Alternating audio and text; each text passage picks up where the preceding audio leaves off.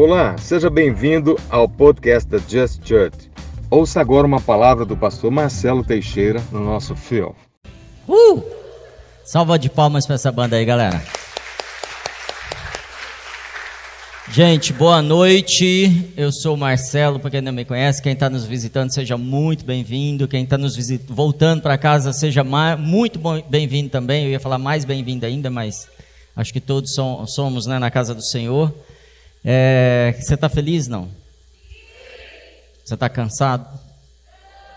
Então tá bom, a gente vai trabalhar bastante hoje. Eu prometi para vocês uma série, né? dois, dois, duas sessões já é uma série, né? Então já estamos na segunda, estou cumprindo, porque já estamos falando que eu não posso pregar semana que vem, não. Estou bravo com isso. Já tiraram 40 minutos da minha pregação hoje, então nós vamos atrasar um pouquinho aqui. Vou aproveitar e explorar o máximo possível. Queridos, eu estou super empolgado porque o Senhor tem feito coisas com a gente, tem dado oportunidades e a gente está vivendo o tempo profético mais importante que a igreja viveu. Talvez que o povo de Deus viveu. E tudo que eu vou falar hoje tem a ver com o que Deus quer fazer com a gente. Quem quer saber o que Deus quer fazer com a gente? Porque muitos perguntam para mim assim, pastor, como é que eu descubro o meu propósito, querido? Descobre Deus e você vai descobrindo as coisas. Você vai descobrir quem você é, você vai descobrir seu propósito, você vai descobrindo qual é o propósito para a igreja, para tudo. Mas a gente precisa estar em Deus. Faz sentido para você? Para a gente estar em Deus, não tem como estar em Deus sem amar os meus irmãos. E não tem como amar os meus irmãos estando afastado. Era a hora que vocês falavam amém. Vou tentar não. Amém? E aí a gente insiste muito nisso porque sabemos que só tem um jeito de, de atrapalhar e atrasar. Pode deixar aí, daqui a pouco a gente trabalha. É, só tem um jeito da gente, do, do, inimigo atrapalhar os planos de Deus, e ele não vai é, parar os planos de Deus, mas ele atrasa. Às vezes atrasa uma geração inteira. E para atrasar uma geração inteira, às vezes você simplesmente bloqueia as pessoas no Twitter. Por quê? Porque sem comunicação, o povo não tem conhecimento. Amém? E sem conhecimento, o povo perece. Então, o jeito de derrubar a comunicação é fechando as igrejas. E a gente já viveu na história muito disso. É matando os profetas. É destruindo a Bíblia. Vocês já leram em algum lugar que essas coisas aconteceram, não já? É matando o povo de Deus, é limitando os recursos deles. E isso vem acontecendo. E tem algumas coisas que estão acontecendo na atualidade. Eu acabei de ver um, um, uma postagem agora do Bill Johnson. Quem conhece o pastor Bill Johnson? Ele é uma referência mundial, um dos homens que talvez mais influenciam as igrejas no mundo a avançarem, a se posicionarem, a se desenvolverem. É um senhor beirando os 80 anos já, que tem uma história irrepreensível. Quem não conhece, procure conhecer. E acabou de postar lá que tem um grupo de gente que está deixando muitas redes sociais. Por quê? Porque as redes sociais cada dia mais estão boicotando qualquer princípio cristão qualquer ensinamento cristão, qualquer valor cristão, exemplo da família. Mas se você estimular igual, é, um, um, não vou falar nome aqui que eu não quero gerar mais fama para algumas pessoas, mas é, como esse blogueiro citou na Folha de São Paulo hoje, que sugere que o presidente suicide, isso é crime, estimular o suicídio, tá? Mas tudo bem, isso não, uma pessoa assim, ela nunca vai ser bloqueada nos canais de comunicação. Mas você vai, se você começar a falar a verdade. Se você começar a falar de Cristo. Se você falar onde está o engano. Se você falar de princípios. Se você se posicionar contra o aborto. Se você se posicionar a favor da família, da vida. Eles, ele vai te minando e você começa a não ter relevância nas redes sociais. Começa assim. Ah, mas a rede social é, um, é uma empresa privada. Eu concordo. Mas tem lei para a empresa privada também. E eles estão desrespeitando leis. E aí o que eu, que eu quero te dizer é que, em meio a tudo isso, será que a gente está prestando atenção em que tempo e que papel devemos exercer nesse tempo? Por exemplo, tem umas coisas que a Bíblia diz assim: vocês vão ver sinais nos céus e na. Vamos lá, duas vezes. Nos céus e na. Na terra. Então quer dizer, vocês vão ver sinais espirituais e vocês vão ver sinais naturais do que eu estou fazendo. Porque eu não faço nada sem avisar os meus, os meus profetas, sem comunicar para eles. Isso é Deus falando. Ele, ele escolheu assim. E aí, a gente tem dois presidentes, o papo está pesado hoje, hein? Tem dois presidentes no mundo, mais Benjamin Netanyahu na, em Israel, que tem feito oposição a um movimento, uma narrativa, a, a uma agenda, a, eu diria uma cilada contra o povo de Deus. E todos os governos têm aceitado isso. E se você tem tido pouca informação, você precisa ter informação para entender na mão de quem as coisas estão. Bom, não vai ser hoje, tá? Vai buscar essa informação. Mas algumas pessoas se opuseram a esse movimento e eles são rechaçados violentamente. E eu não estou falando que eles são ótimos, bons, perfeitos ou santos. Nada disso. São homens. Homens que às vezes são levantados por Deus e a gente não entende. Por exemplo, como o rei da Síria, que foi levantado de uma nação pagã para libertar Israel. Já deu na sua Bíblia isso? Está lá na sua Bíblia. Então Deus faz umas coisas estranhas. E aí Deus põe um presidente, porque quem elege governo e tira governo, quem que é? Institui governo. Segundo a Bíblia. Quem que Deus. Deus é que elege governo e destitui governo, porque ele entrega um, um governo conforme o, o povo funciona. O Brasil começou a orar e se levantar e se organizar como igreja, a corrupção foi exposta. Aí o Brasil para de orar e a igreja começa a ficar morninha de novo, ainda é ano novo, não dá tempo, vou assistir de casa mesmo, sabe aquela coisa? E aí a gente começa a perder uma guerra. E aí você tem um presidente eleito no seu país com o nome de Messias. Ele não é o Messias, tá bom? Mas é um sinal. Presta atenção. E aí você tem um, um presidente eleito nos Estados Unidos com o nome de trombeta, Trump, trombeta. É como se Deus estivesse falando assim, galera, eu não estou resolvendo o problema de vocês, não. Continuem orando, se santificando, se arrependendo e me buscando, e eu virei, e ouvirei, e, e restaurarei a terra, e sararei a terra, e vou consertar as coisas. Quer dizer, eu estou dando sinais para vocês, continuem num movimento de serem mais parecidos com Cristo e menos com o mundo. Posso dizer isso? Não. Que é bíblico? É bíblico. E aí, a gente ouve esses sinais, mas vem mais barulho, mais onda, mais vento, mais tempestade, mais Covid, mais CNN, mais Globo, mais tudo. E o que, que acontece com a gente? A gente vai se ocupar com as nossas coisas. Então, hoje, eu não sei se eu consigo terminar o culto hoje aqui com tudo que eu tenho que falar para vocês, que eu nem abri as três pregações que eu preparei. Mas eu preciso que você saiba que nós estamos falando de um povo que vai ser levantado para mudar as coisas. E você é, foi chamado para isso. Se você não é cristão ainda, você não vai sair daqui não cristão. Eu declaro isso na sua vida. Porque eu sei que essa é uma noite de transformação e que a graça do Senhor, o favor dele, está aqui. Se você é uma pessoa que está descolada, se prepara. O Espírito Santo vai te convencer hoje de tudo que você precisa ser convencido. Não sou eu quem vai falar, mas se prepare, amém?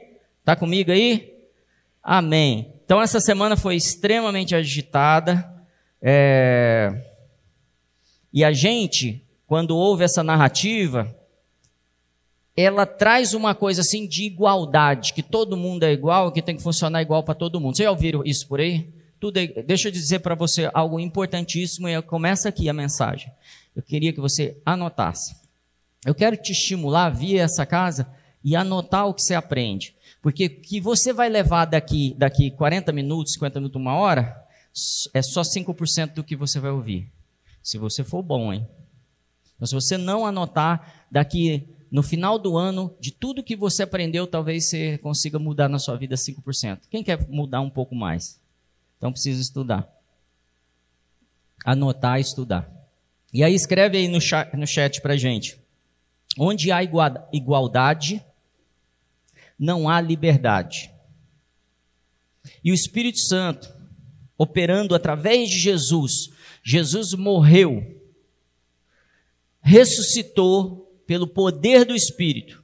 Amém? E quando Jesus ressuscita, ele vem à terra e nos dá o Espírito Santo. Amém? Vocês concordam com tudo isso? Já ouviram essa história?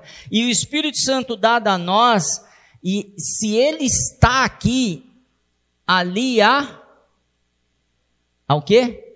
Liberdade. Se, se há liberdade, não há igualdade. Porque nós pensamos que o Espírito Santo trata todos iguais. Não, você é único. Você vai ser tratado diferente. Você é único e você vai ser abençoado, cuidado, aconselhado de forma diferente.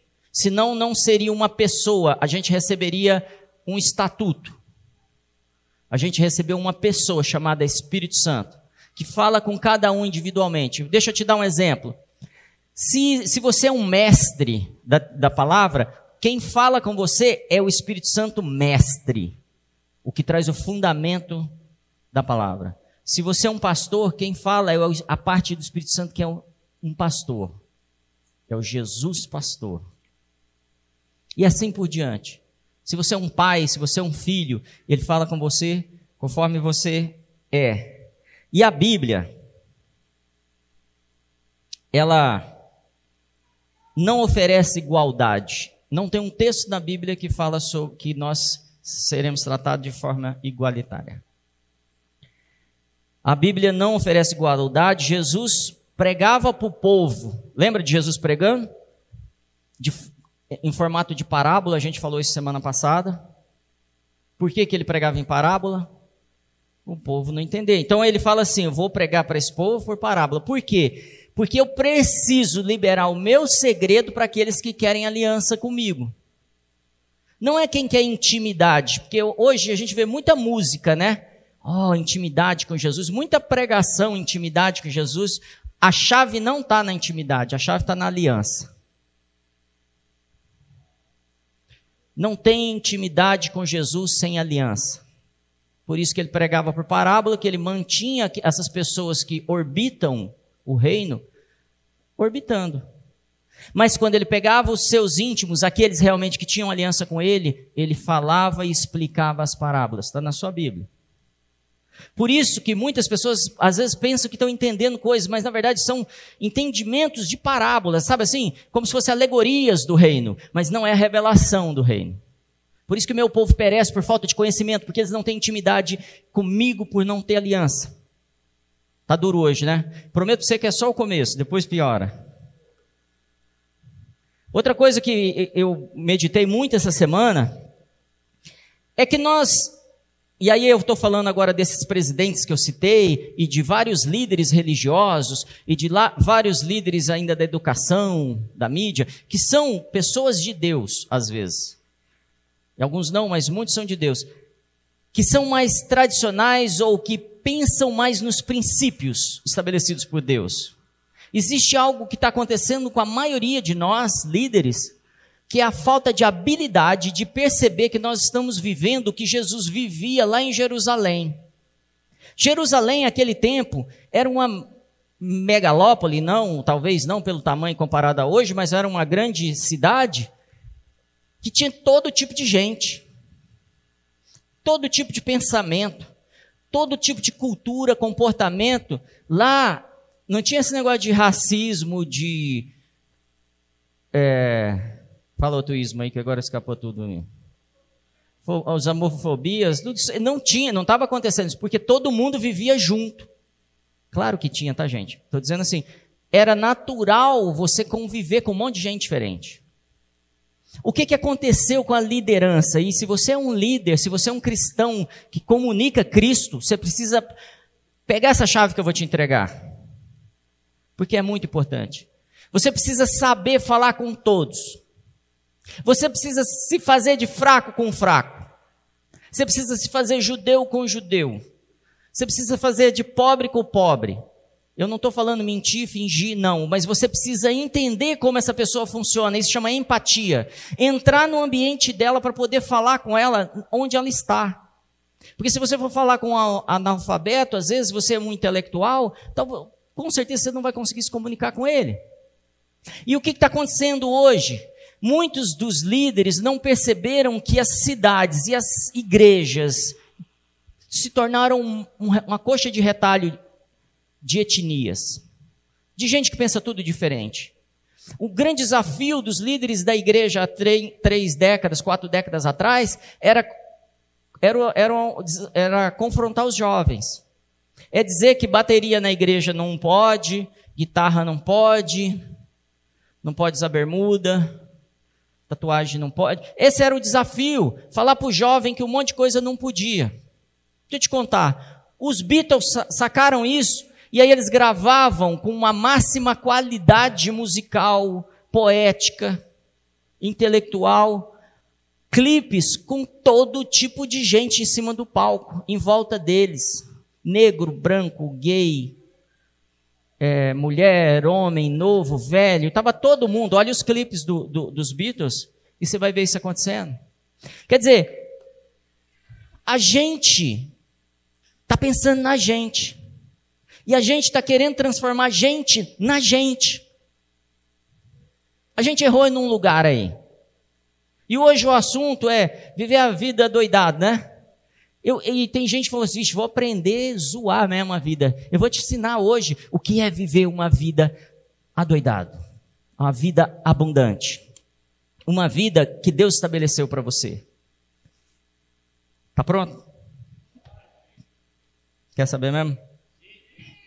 Então, o que, que aconteceu com a sociedade? A sociedade se tornou Babel. Um monte de língua, um monte de povos, um monte de etnia, um monte de nação, tudo junto, e não se entende. E quando um homem mau saca isso, ele começa a atrair todas as minorias para perto dele. E manipula e usa isso como massa de manobra. Amém? Inclusive crente, desviado, crente que não lê Bíblia. E aí, porque a gente vai no embalo, porque o humanismo é muito atraente. O humanismo fala de coisas boas para o ser humano, mas não para o espírito dele eterno. E a, o meu desafio aqui hoje é te falar de eternidade, não só de coisas que estão acontecendo aqui naturalmente, no dia a dia. Então, o cenário que a gente vive é: somos cristãos, devemos. Quem estava aqui semana passada? Devemos ser a luz do mundo, amém? E sendo a luz do mundo, preciso me comunicar com o mundo como luz, mas o mundo precisa me entender. Quando acontece o Pentecostes em Jerusalém, o grande espanto é que todas as nações entendiam eles. Eu vou te dar uma dica do, que a gente vai ver muito aqui hoje vai dar trabalho para gente ser crente. De verdade. Não ser morno e ir na igreja. Vai dar trabalho para gente, vai custar mais do que um culto domingo à noite. E, esse é um desafio que a gente está vivendo. Perto o cinto aí. Tem Bíblia aí? Então abre sua Bíblia. Você que está aí na internet, abre aí em Apocalipse 20. E eu vou dizer uma coisa importante para você. Hoje eu preciso falar para você de coisas eternas, que é onde você vai achar a sua vida doidado e você vai poder viver ela.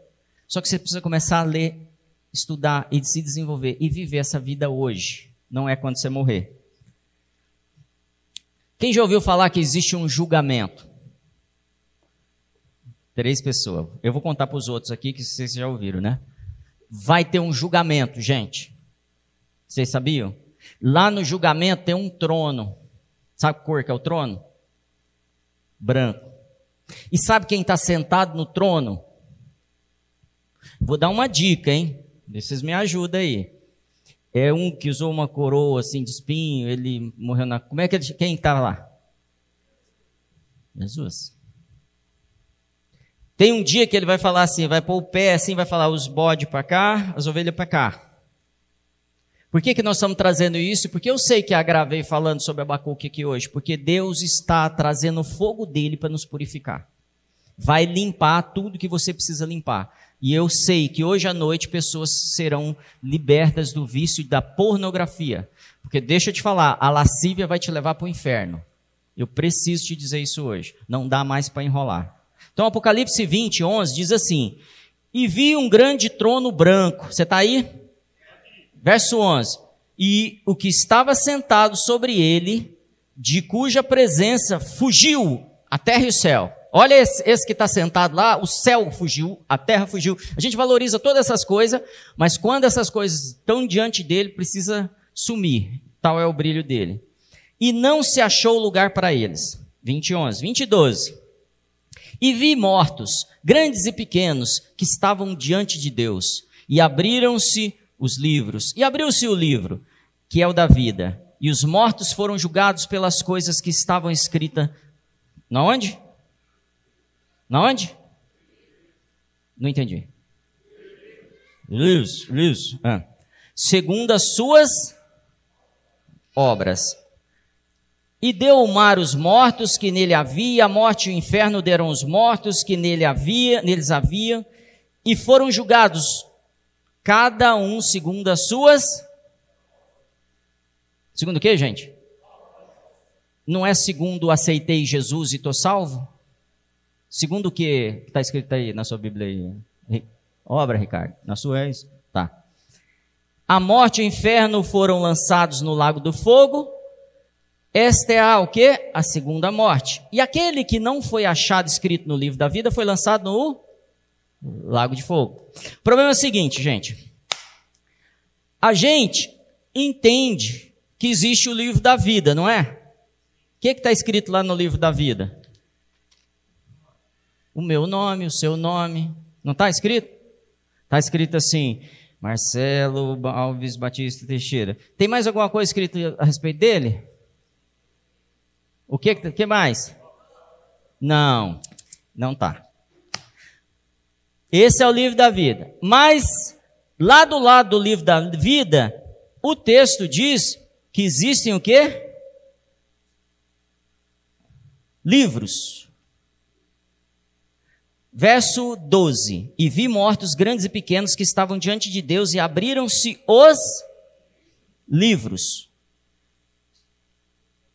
e abriu-se outro livro, no singular, amém? Então, livros e outro livro, que é o da. Se esse é o da vida, esses não são da vida. Não, pastor, não pode ser, eu aprendi assim. Eu escutei alguém pensando nisso, mas. E os mortos foram julgados pelas coisas que estavam escritas nos segundo as suas. Então os livros contam o quê? Zobras, isso mesmo, zobras. Então esse livro conta o quê? Zidas. E esse? Zobras. E aí, quando chega o momento do trono, ele não abre o livro da vida como a gente pensa que ele vai abrir o livro da vida. Ele abre o livro das obras. Porque se você está no livro da vida, você não vai ser julgado, você já está salvo.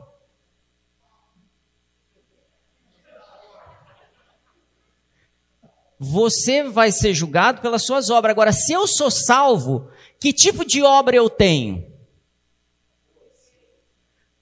Eu sou, eu tenho obras boas, eu tenho obras do espírito, eu tenho obras de vida. E aí ele começa a falar assim: Aquele dia você engoliu o palavrão para não xingar aquela pessoa. Aquele outro dia, ele vai falar assim: você dá fruto, mas não só limão, a verdade, igual a gente aprendeu semana passada. E eu tenho fruto, irmãos. Eu falo a verdade para todo mundo. Ninguém te suporta. Mas o que você fala é verdade, que é um fruto. Mas tem amor, paz, longanimidade, bondade, mansidão, domínio próprio. Ajudou os pobres, honrou os mais velhos, honrou as autoridades. É, amou sua esposa com amor que você entregou sua vida por isso, foi fiel, capacitou seus filhos, foi pai. Hum. Vou pegar de outra pessoa. Quem quer que eu pegue o livro seu aqui que eu vou? Não, nesse aqui não vou. Esse, esses são livros que estão lá no céu. Agora eu quero te perguntar, por que que eu, o Senhor usa um, um, te, um livro bíblico que chama Revelação, aqui em português Apocalipse, ele usa quantos versículos nós lemos? Um, dois, três, quatro, cinco versículos, ou seja, o livro já é pequenininho, pouquinhas folhas. Ele usa cinco versículos para falar de uma história de julgamento dos livros. Porque é importante. Porque é importante a gente saber. E por que que Deus vai julgar as nossas obras? Vou mudar a pergunta. Por que, que Deus vai julgar as obras de vocês, santos? Para que, que ele vai ler como você andou se você já está salvo? Para que, que ele vai ler cada palavra que você disse? Eu estava até vendo o xaropinho lá do ratinho falando de uh, Deus vai ler. Rapaz! Tudo que você falou, rapaz! É, é isso daí. Para que, que Deus vai julgar as suas obras se você é um salvo? Porque Ele vai te dar presente. Porque Ele é um Deus abençoador. E porque tudo que você constrói fica para a eternidade. Como um farol de cada vida que você afetou, de cada bênção que você fez, de cada ajuda financeira, emocional, de cada noite que você não dormiu por causa de alguém que você precisava abençoar, por causa do, da tua fidelidade com a tua família, por causa de outras famílias que você ajudou e às vezes abriu mão do seu tempo com a sua família, por causa do dinheiro que você poderia ter usado para o seu prazer, para o seu ego, para as suas coisas que você usou para, o reino. Vai estar tá lá no livro, nos livros. Por isso que são muitos livros. Agora tem gente que vai. Não estou não quero ser leve, mas também não, tô, não quero acusar ninguém, mas vai estar tá no livro da vida, mas quando começar a abrir os livros, dormiu, dormiu, dormiu. 18 Coca-Cola, dormiu. Gente, pastor, mas faz bem para a saúde. Ele não pediu para você poupar seu corpo, ele pediu para você produzir muito mais. Ele pediu para você fazer muito mais. Está fazendo sentido isso para você? Então, voltando ao assunto que a gente estava tratando antes. Ah, eu preciso dizer algo que às vezes você fica preocupado. O inferno não foi feito para você e nem você para o inferno, amém? Para que, que o inferno foi feito? Mateus 25, 41. Para, preparado para o diabo e seus anjos. Então o inferno foi feito para quem? Os diabos e seus anjos. Então, o plano de Deus não é julgar ninguém e mandar para o inferno. Quem manda é a gente. Porque ele vai julgar os mortos, lembra lá? Aí vem a segunda morte e tal. É, é, são esses caras. Eles vão abrir mão de viver. Eles vão, não vão ser salvos. E aí eles vão falar: Eu preferi viver assim, prefiro ir para o inferno. Um lugar que foi feito para o diabo e para os anjos dele. Com certeza não é legal, tá, gente? Então, voltando, vamos lá. Jesus investe em nós conforme as nossas capacidades. Amém ou não? Posso dizer isso que é bíblico?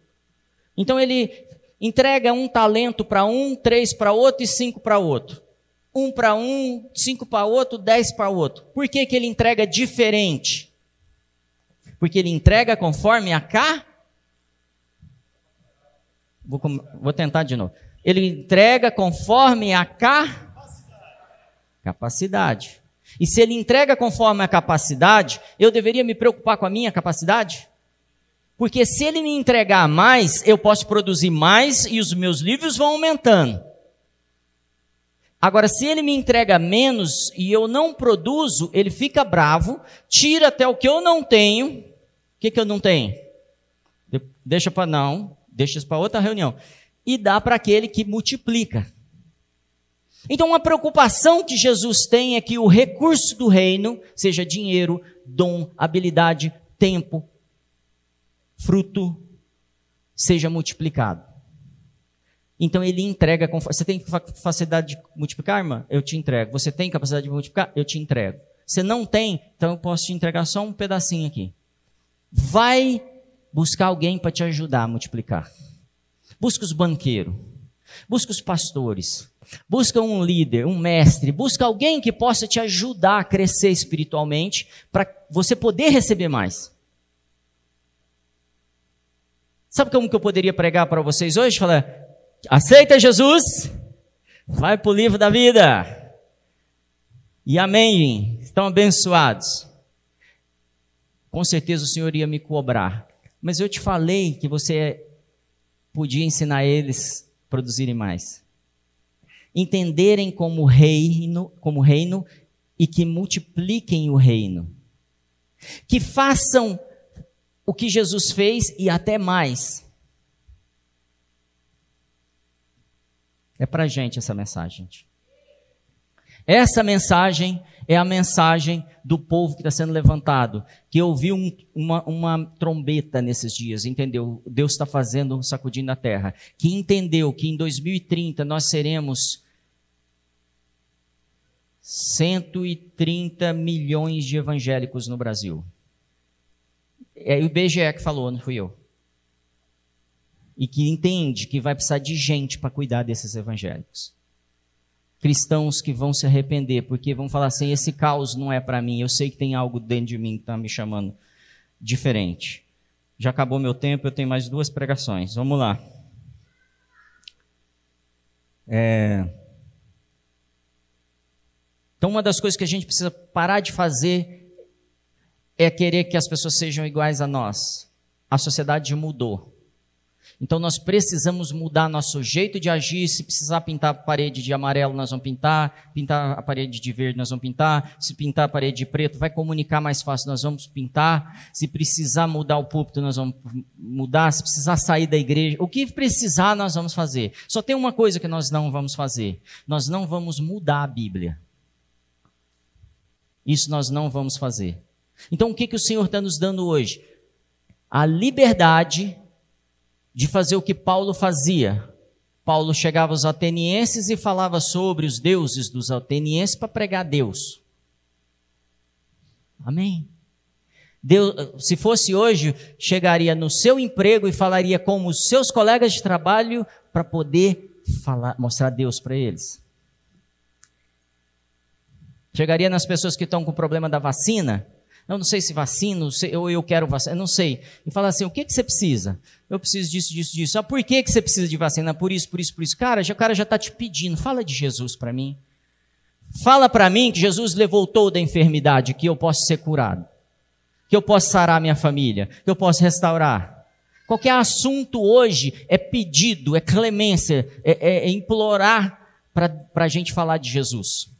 Qualquer assunto que, que a sociedade está falando é a nossa chave, a nossa oportunidade. E Jesus vai falar assim lá no final: Ê, mas vocês viveram num tempo bom de falar de Jesus, hein? O povo estava desesperado. Conta aí para mim tudo que você falou. Conta aí, conta aí, lá no seu emprego, na sua escola. Como é que foi na escola, faculdade? Conta para mim. Como é que vocês falavam de Jesus lá? Eu não estou brincando, gente. Estou fazendo meio piada, mas a coisa é séria. Porque nós seremos cobrados por isso. Nós estamos ouvindo, nós precisamos dar. Nós temos que pregar para muitos. Nós temos que atrair muitos para a igreja, para ganhar alguns. A má notícia é essa. Então nós temos que trazer muitos. Nós temos que falar para muitos. E começa pela nossa família. Outra característica, nós precisamos manter a esperança. A esperança não pode viver assim, porque o Bonner falou não sei o quê, porque não sei quem, ah, porque o Ministério da Saúde. Não. Nossa esperança é, é, ela é linear, é crescente. Porque nós vivemos pensando naquilo que ele falou, e é imutável. Que ele preparou uma vida de paz para a gente. Ele não tem plano de morte, tem plano de vida. Eu tenho plano de paz para vocês. Não é plano de mal. Não tem esse plano. Não fiz e desenhei plano. Desenhei, predestinei coisas boas para vocês. Entrem e aproveitem. Esse é o ano do maior movimento da graça de Deus. Os líderes principais aí na, da igreja têm falado. Movimento da graça e do favor. E o favor vai te impulsionar, mas aproveita essa onda. Para você manter a, boa, a, boa, a esperança e carregador de boa notícia, abre aí Mateus 24, 14.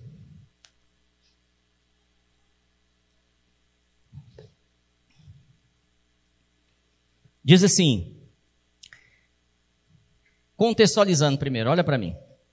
Os discípulos chegam para Jesus e falam assim: Jesus, você falou que vai derrubar o tempo, vai cair tudo, o mundo vai acabar, as coisas vão ficar ruins, o diabo vai vir, vai aplicar um código de barra na gente, um chip, um, e não sei o que, e o anticristo na terra, e vai acontecer, e nós vamos ter. Não... Lembra desse papo? Mateus 24, do 1 para frente? E aí Jesus falou assim: não preocupa nada disso. Dá atenção para essas coisas, não. Isso não é para vocês. Ah, então você vai levar nós embora? Não. Vou levar ninguém embora. Não está na Bíblia isso também. Mas eu vou fazer vocês vencerem o mundo, porque eu venci.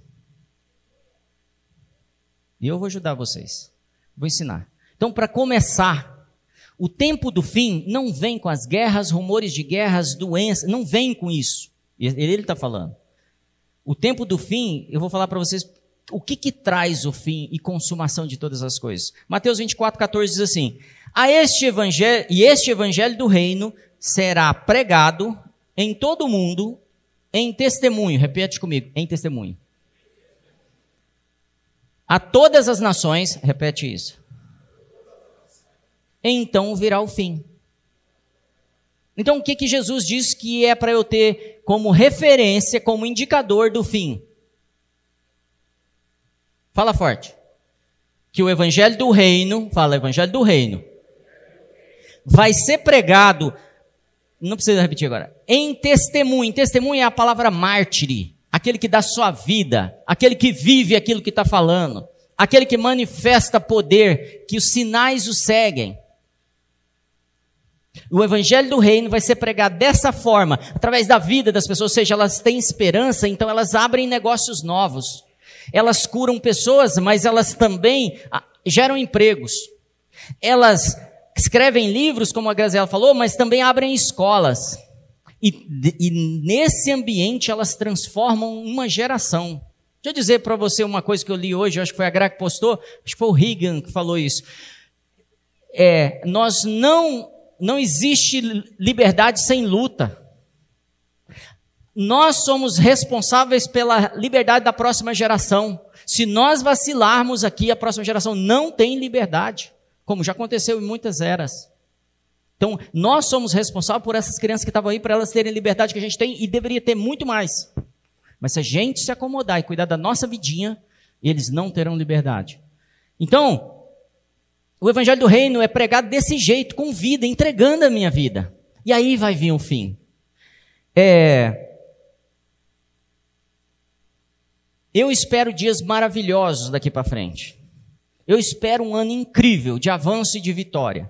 Ah, então você é daqueles que só pensa. Não, eu penso que vai ter luta demais, eu já estou te avisando. Mas essa luta começa aqui dentro, na hora da decisão, se eu quero ir ou não. E como que, que se vivia naqueles dias? O que acontecia naqueles dias? Existe uma profecia de Malaquias no capítulo 4 e 5, capítulo 4, verso 5 diz assim: Eis que vos enviarei o profeta Elias, antes que venha o grande e terrível dia do Senhor. Antes do dia do Senhor chegar, eu vou mandar Elias. O dia não é o dia do final, o dia é um período, tá bom? Mas esse período final que vocês estão desesperado, antes de acontecer, eu vou mandar Elias.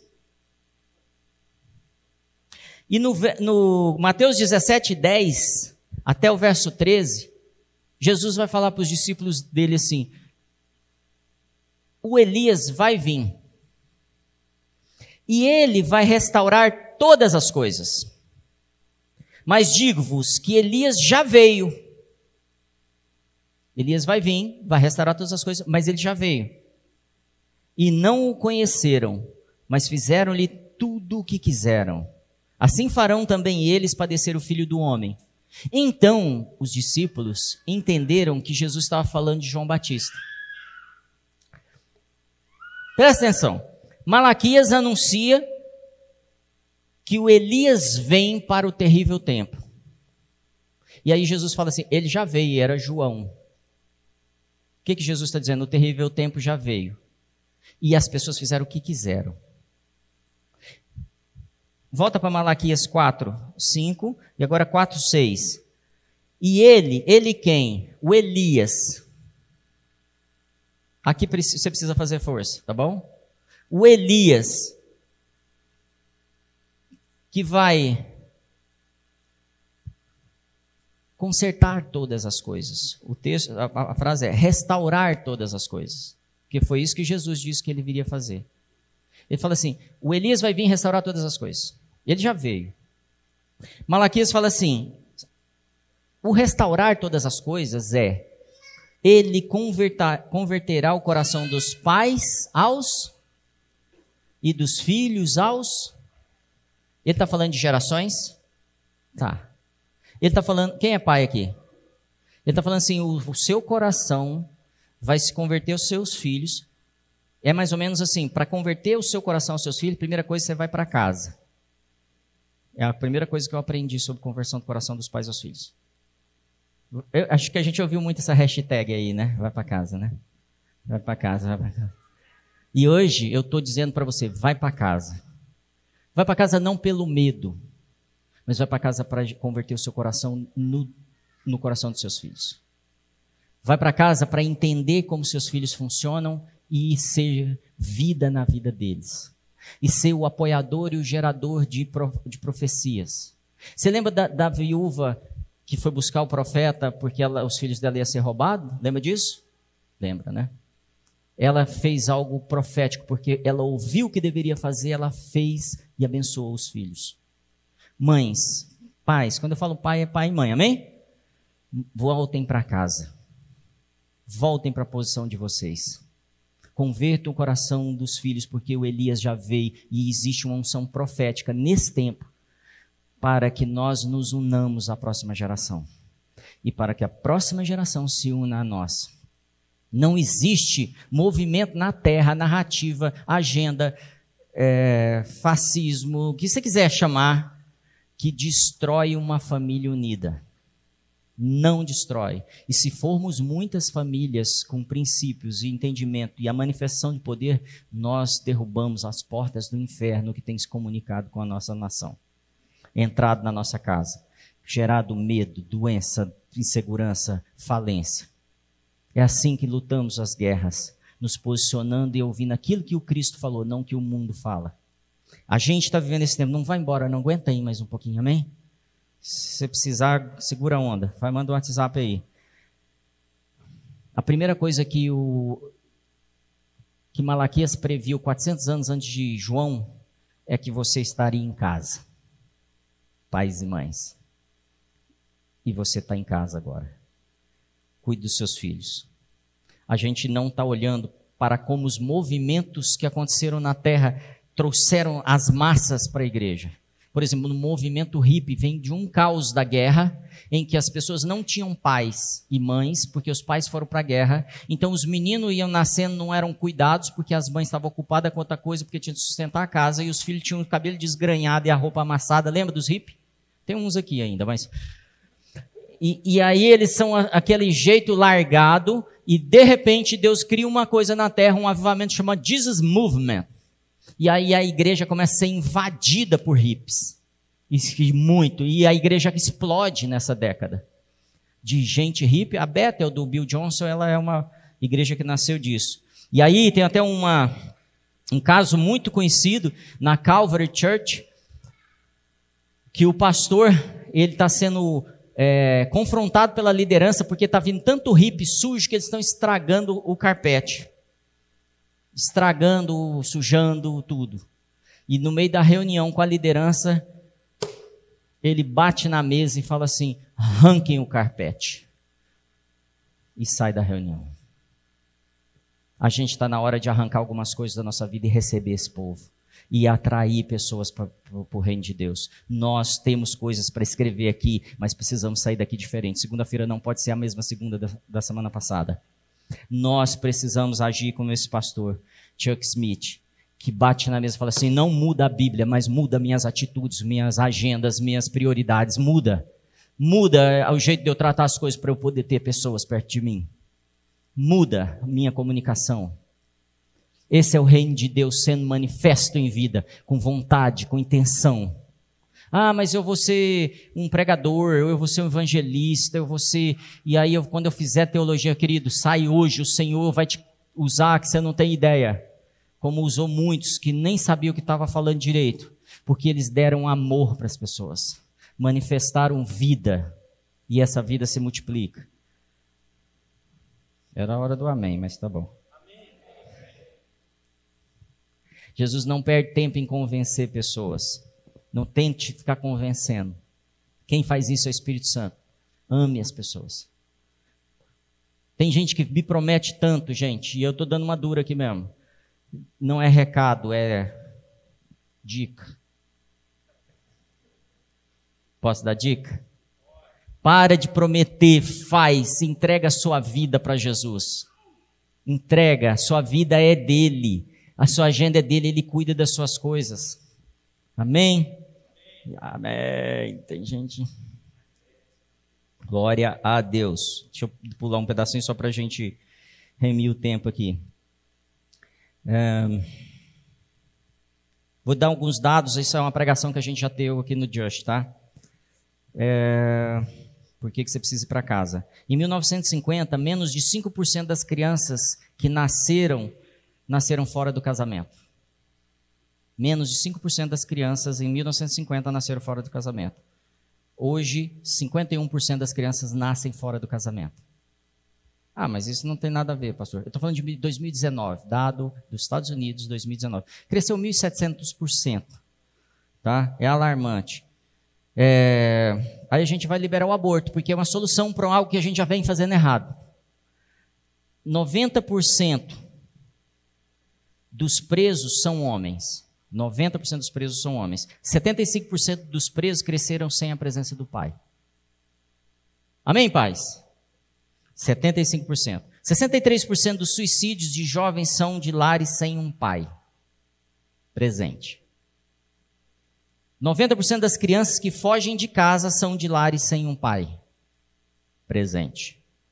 83% das crianças que apresentam distúrbio de comportamento vêm de lares sem pai. 80% dos estupradores sem, são de lares sem um pai. Será que é coincidência tudo que eu estou falando? A sociedade está falando que você pode ter duas mães. Não. A Bíblia está dizendo: preciso de um pai. Eu fiz uma família com o pai, com a mãe e com os filhos. Pastor, mas você é homofóbico, xenofóbico, antropólogo? Não sou. Eu tenho que defender o que a Bíblia diz. E a Bíblia diz: pais, pais, cadê os pais? Eu quero vocês em casa. É o que a Bíblia diz. Eu quero vocês dando atenção para os seus filhos. Eu quero vocês cuidando deles. 71% dos que abandonaram o ensino médio vêm de lares sem pai. Presente. Não quer dizer que o pai não existe, quer dizer que ele não é presente. Quase todos os atiradores nas escolas nos Estados Unidos, sabe aqueles atentados? Quase todos são de lares sem pai. Deu praticamente 100%. São órfãos desconectados de seus pais, dos seus pais. Sabe o que está faltando para as nossas crianças no Brasil? Não é dinheiro. Não é mais igreja. Paz. É o que está faltando. Nós somos responsáveis, homens, por muita coisa. E é, Elias, ou Malaquias disse: convertam seu coração aos seus filhos. O Senhor já sabia que a chave dessa nova sociedade seria você. Então, se você tem um monte de coisa para escrever aqui, só sobre você e seus filhos. E ele vai te cobrar. Fala, mas eu te dei um filho, duas filhas. Eu te dei. O que, que você fez? Eu sei que não é a melhor palavra, pregação para encher a igreja, para você aí ficar ainda na, na internet assistindo a gente. Mas eu preciso ser sincero, porque eu quero te ver na eternidade, cheio de divisas no braço, cuidando de muita gente, porque os maiores aqui, os que mais servirem, são os maiores no reino. São os que mais terão autoridade, são os que mais usufruirão da eternidade. É um chamado pesado, não é um chamado só para ser salvo. Existe uma história, eu sei que você conhece a história de um fazendeiro. Ele era dono da fazenda e ele tinha dois filhos, um filho mais jovem, um filho mais velho. O filho mais jovem virou: Eu quero minha herança, quero ir embora, porque eu quero curtir a vida doidado. E ele entregou a herança e o filho foi embora. E quando o filho foi embora, o filho perdeu tudo. Você sabe o que, que o filho fez para gastar o dinheiro? O que, que foi? Hã? Prazer, mas quais coisas que você. Hã? Gastou com a prostituta, não é isso? Gastou... Não foi isso? Sabe como você sabe disso? Porque o irmão dele contou. É. Porque o irmão dele, a Bíblia diz que o irmão dele vai, mas você, você deu, você recebe, o cara, o cara fez isso, isso, isso. Você só sabe porque o irmão dele, que estava dentro da igreja, contou. E o pai, o pai, amém, pais e mães, entende que é ele que posiciona o filho. E ele chama o filho mais novo, que vem vindo de lá, porque ele já está esperando o filho. A gente tem que estar tá esperando um monte de filho espiritual, gente. A gente tem que estar, tá, tem que estar tá ansioso, de braços abertos, orando por esses filhos espirituais que você sabe os nomes deles e orando e tal. E quando ele aparece lá, não importa o que ele tenha feito, você vai pôr um anel no dedo dele, você vai pôr uma túnica nas costas dele, você vai pôr uma sandália na, nos pés deles, e cada um desses elementos tem uma, uma, um significado da posição que você está pondo ele no reino de novo e é você. E, e, tem algo que nós não sabemos, que a Bíblia não conta em detalhes, mas naquela época existia uma tradição que se aquele filho que gastou todo o dinheiro da família chegasse perto e alguém da comunidade fosse perto dele e quebrasse um vaso, ele não tinha direito mais de entrar e de ser perdoado. Por isso que o pai sai correndo para receber o seu filho, ele atravessa a velocidade de qualquer um que pudesse acusar ele. E foi assim que nosso pai nos recebeu, e está na hora da gente receber as pessoas desse jeito correr para elas e, ser, e, trazer dignidade, posicionar essas pessoas nos lugares. E talvez essa conversa seja com você, porque talvez você esteja voltando hoje. E eu quero te dizer que você é bem-vindo. E o Pai te recebe de braços abertos. Não sou eu, não sou ninguém, mas Ele te recebe. E eu sei que tem alegria para te receber hoje. E Ele está pondo um anel no seu dedo hoje. Falando, você tem uma família, você tem um nome e uma túnica e proteção, e está pondo um evangelho nos seus pés de novo para você andar direito reto e justo. Mas tem um irmão mais velho dentro da igreja e está lotado dele aqui, que só está acusando os irmãos. Que, que pensa que é trabalhando, trabalhando, trabalhando, que eu vou ganhar as coisas do livro, que eu vou ser reconhecido. E ele está falando, não. Vive a vida abundante aqui com nós, irmão. O pai sabe fazer uma segunda coisa. O pai sabe corrigir o filho arrogante que pensa que sabe tudo, que pensa porque faz algo na igreja é o bom, que pensa que porque tem muito tempo de crente é uma autoridade, uma sumidade. O Pai nos corrige toda hora, baixa a bolinha, baixa a bolinha. Mas o Pai não abandona o seu filho. E hoje Ele está trazendo nós dois para a nossa posição. Os mais jovens e os mais velhos eu não sei quem que você é, mas eu sei que se dissermos que não temos pecado, enganamos-nos a nós mesmos e não há verdade em nós. Nós não somos melhor que ninguém. Por isso precisamos estar preparados para falar com todos e receber todos. Nós e os irmãos mais velhos precisam saber que se dissermos que temos, que temos comunhão com Ele e andarmos na, em trevas, mentimos e não praticamos a verdade. Mesmo andando com Ele, se nossa vida é trevas, é separação dos irmãos, nós estamos mentindo. Pastor, mas essa pregação está dura demais, está longa, uma espada, né? Longa e chata eu preciso te dizer isso, porque nós estamos vivendo um tempo de mudança grande, gente. Mudança grande em nós. Você talvez veja até a igreja esvaziar uns dias para encher de novo, porque o povo vai ser sacudido. Mas se andarmos na luz, como Ele na luz está, temos comunhão uns com os. E o sangue de Jesus Cristo, seu Filho, nos purifica de todo pecado. É nesse ambiente que o sangue purifica os pecados. É no dia a dia que o ambiente, que, que o sangue purifica, que trata a gente. É na convivência, é no aprendizado, na maturidade, no servir, no se dar. Provérbios 3, 9 e 10 diz assim: E se encherem os teus celeiros, desculpa, entrega as tuas primícias e se encherão os teus celeiros e transbordarão os vinhos e lagares. Por que que, por que que ele coloca isso lá? É hora de entregar. É hora de entregar, e eu estou falando de finanças também. Semana passada eu te desafiei dar um presente de valor para alguém. Não é para juntar coisa, gente. É para a gente começar a ser praticante, atrair. Minha avó orava por mim. Eu sei que eu estou vivo por causa que alguém orava por mim, da minha família. Ore para os seus filhos, ore para a próxima geração, dobre o joelho, invista neles, aprenda a Bíblia, faça um curso, se desenvolva. Tenha mais capacidade para você ter mais texto ali na, naquele livro. Amém?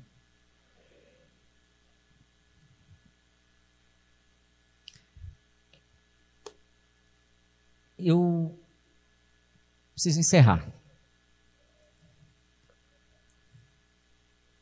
E eu queria te desafiar a pensar algumas coisas agora, para a gente encerrar.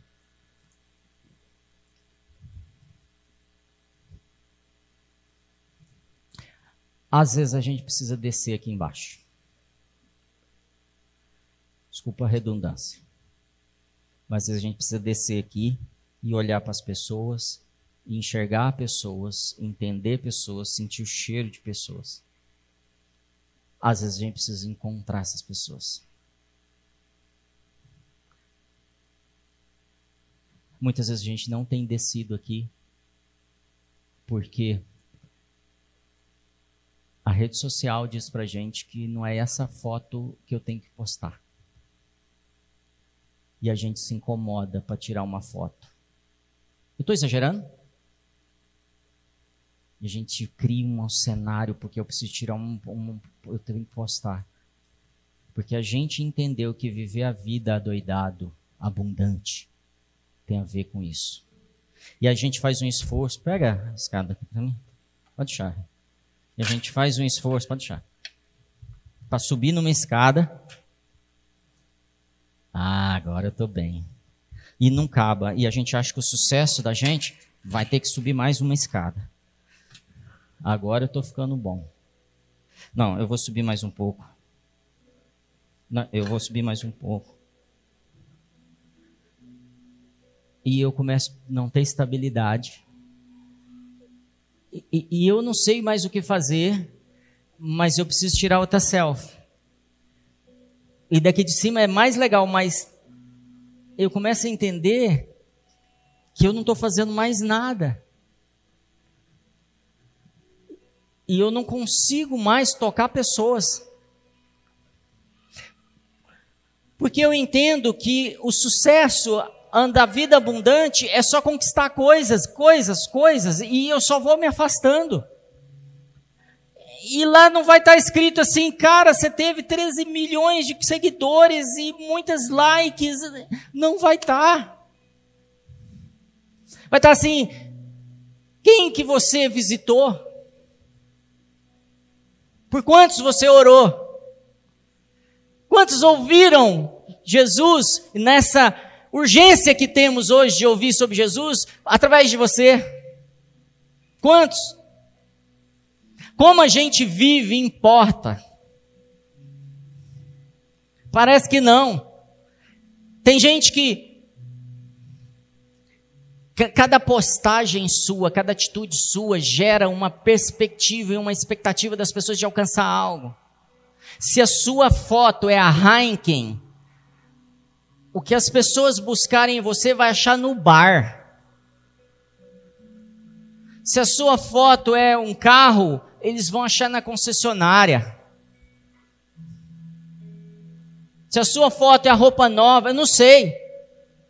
Se é isso que você está construindo para as pessoas olharem para você, porque a imagem é importante. É mais ou menos isso aqui, ó. Isso aqui é um panetone. E eu quero que você fique com esse panetone para você. Quem quer um panetone bonito desse? Mas aqui eu tenho outro. É um panetone. É, é, tá difícil saber, eu sei, mas eu faço assim, ó. Panetone.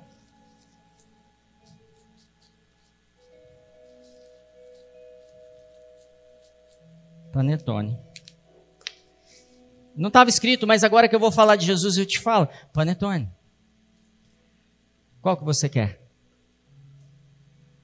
É assim que as pessoas vão falar para eu, eu, eu, o que que o que que você tem entregue, que tem atraído, que tem emanado o cheiro de Cristo, que tem gerado fruto de vida, que tem sido fontes de água viva para as pessoas e tocado elas.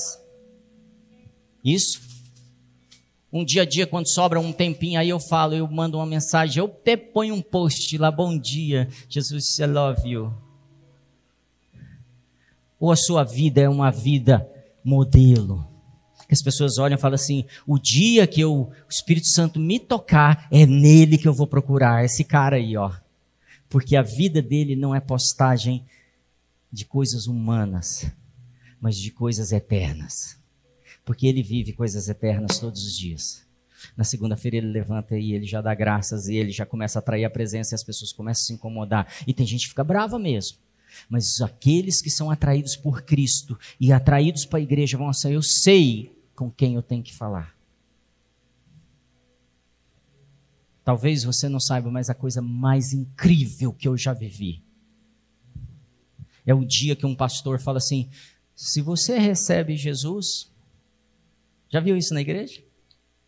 Você, você que não, te, não teve um encontro com Jesus ainda e quer que Jesus seja Senhor da sua vida, levante sua mão. E quem levanta a mão é o amigo que você levou na igreja. E você começa a disparar o coração, você fala, não é possível. Glória a Deus. E você não entende aquela coisa. E você olha e daqui a pouco tem uma lágrima correndo no olho da pessoa e você não entende. Ela também não está entendendo nada, mas ela falando, é isso que eu quero. Eu encontrei tudo que eu precisava hoje só porque você convidou ela para ir na igreja. Isso é de mais importante. Fica de pé. Fica de pé, mas fiquem atento com o que o Espírito Santo está fazendo com você. E eu quero aproveitar esse momento para te fazer uma pergunta.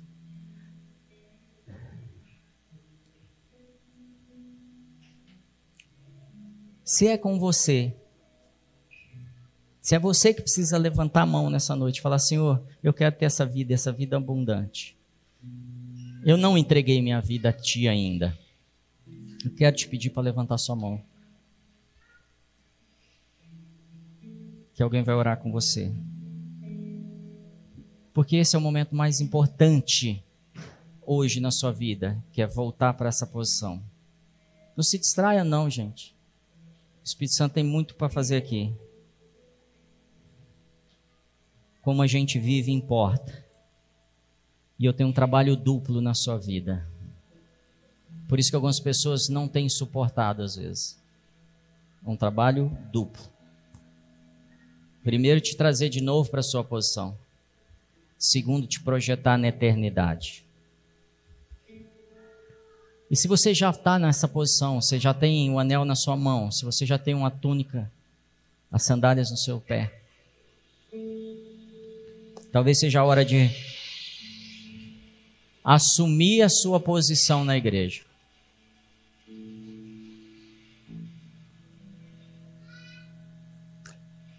O que vem na minha mente é alguém falando assim, mas é tarde, pastor, passou muito tempo. Não dá mais tempo. A Bíblia diz, conta a história de um homem que era muito forte. Ele é chamado Sansão. E Sansão fez tudo errado.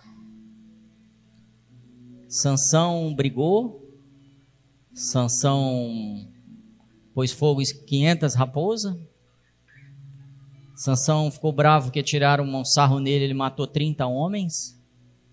Sansão fazia fila de mulheres para poder ficar com elas. Distribuía senha. Sansão fez tudo. E a Bíblia fala que ele foi terrível. Mas aconteceu algo que ele cai é cortado o cabelo dele, ele perde a capacidade de manifestar aquilo que Deus já tinha posto nele para escrever os livros. E a profecia sobre Sansão é que ele mataria, ele libertaria Israel dos filisteus. E um dia Sansão caído no chão pede ajuda para um menino. Talvez seja um menino para te ajudar hoje, talvez seja outra pessoa aqui que é um menino e que você precisa pegar na mão dela agora e pede para esse menino para colocar a mão em duas colunas. Se você sabe a história, você sabe o que vai acontecer. E Sansão ora, Senhor, me devolve o que o Senhor me, me deu, me planejou, planejou para mim. E eu vou entregar tudo para você. E a Bíblia diz que Sansão matou mais filisteus no último minuto, no último segundo da vida dele do que durante toda a vida dele. Então eu quero te dizer que não é tarde, se é com você, se quer voltar para a posição, eu quero que você levante sua mão. Levante suas duas mãos, comece a clamar para Ele, porque agora é você e Ele. Senhor, eu quero voltar para a minha posição. Eu quero te pedir por, pela tua misericórdia que retome o plano comigo eu retomo a minha aliança, eu retomo o meu ministério, o meu chamado, a minha posição, a minha responsabilidade. Eu volto a multiplicar os meus dons. Ora comigo se, você, se é com você. Eu, eu retomo o compromisso de multiplicar os meus dons intencionalmente. Eu retomo o compromisso de servir pessoas mais do que a mim mesmo. A ter uma agenda para as pessoas, para o teu reino, antes da minha própria agenda. Eu assumo o compromisso de compartilhar Cristo com cada vida, com cada alma, com cada pessoa que eu conheço, que eles possam sentir o aroma agradável do nosso Senhor Jesus através da minha vida, dos meus poros, das minhas atitudes. Que a imagem que vejam em mim seja de um servo fiel, daquele que leva uma carta que não fala de si, mas fala de ti, Senhor. Que fala do teu reino, que fala de, da libertação que tu nos trouxeste, que fala da salvação, que fala do, dos galardões que tu tens para a eternidade. Faz em mim tudo o que o Senhor planejou nessa noite, ó Pai. Realize nessa noite tudo o que o Senhor planejou. Eu me arrependo. Eu me arrependo e retomo minha posição. Volto para o meu lugar. Volto para o meu lugar. Volto para o meu lugar nessa noite.